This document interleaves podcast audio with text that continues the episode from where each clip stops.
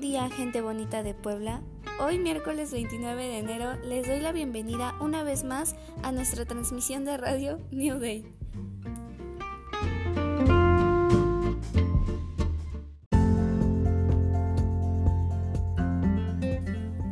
El día de hoy les hablaré sobre el libro Ética para Amador y su reflexión y análisis que este libro dejó en mí. En los dos primeros capítulos explica los códigos éticos y morales. Estos son el sistema combinado de creencias, valores y juicios morales que a nosotros nos han surgido algunas dudas y el día de hoy queremos darle la respuesta a ellas.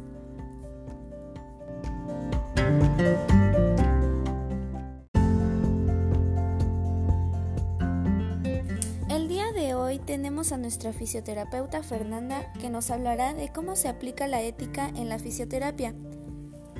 Dinos Fernanda, ¿cómo se ha aplicado la ética en la fisioterapia?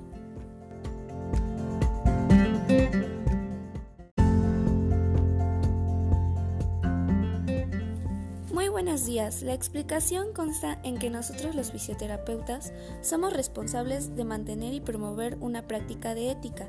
Gracias a esto, el fisioterapeuta debe actuar de forma correcta con el paciente.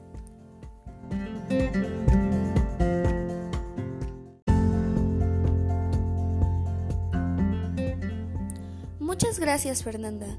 Y esto fue todo por hoy en New Days. Muchas gracias y síganos escuchando.